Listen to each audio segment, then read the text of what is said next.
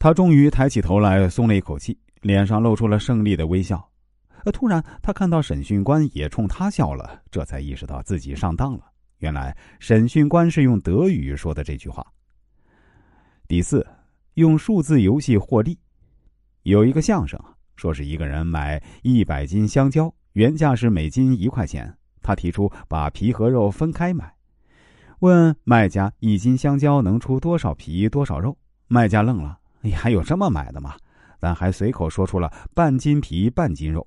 此人又提出，那我每斤皮给你两毛钱，每斤肉给你八毛钱，怎么样？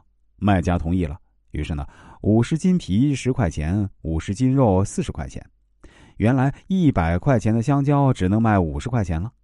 当然，这只是一个相声，在现实中，如果运用巧妙，跟人玩玩数字游戏，可能会得到实力的。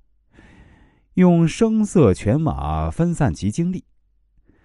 唐朝盛唐之时呢，宦官专权日益严重。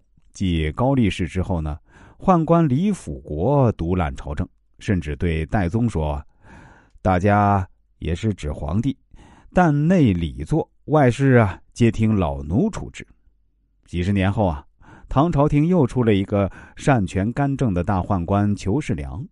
裘世良擅权揽政二十余年，一贯欺上瞒下，排斥异己，横行不法，贪酷残暴，先后杀二王、一妃、四宰相。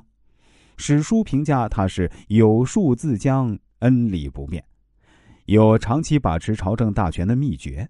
那么，他的最大奸术又是什么呢？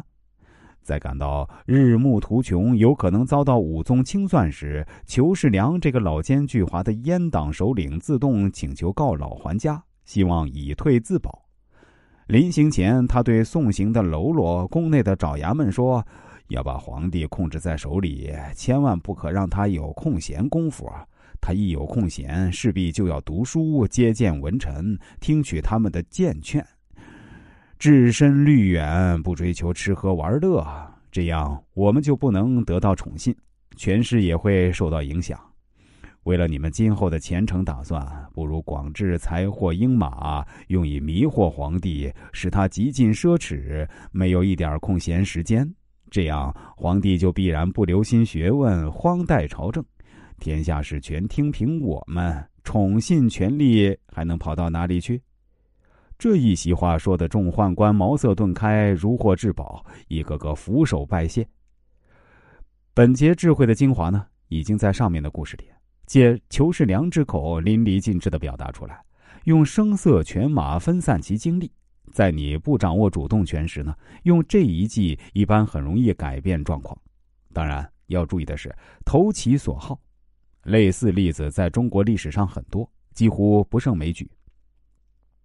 宋徽宗赵佶继位之后呢，认为天下再也无人能够压抑他的艺术才华了，就派遣大宦官童贯四处搜罗天下名画，以供他观赏临摹。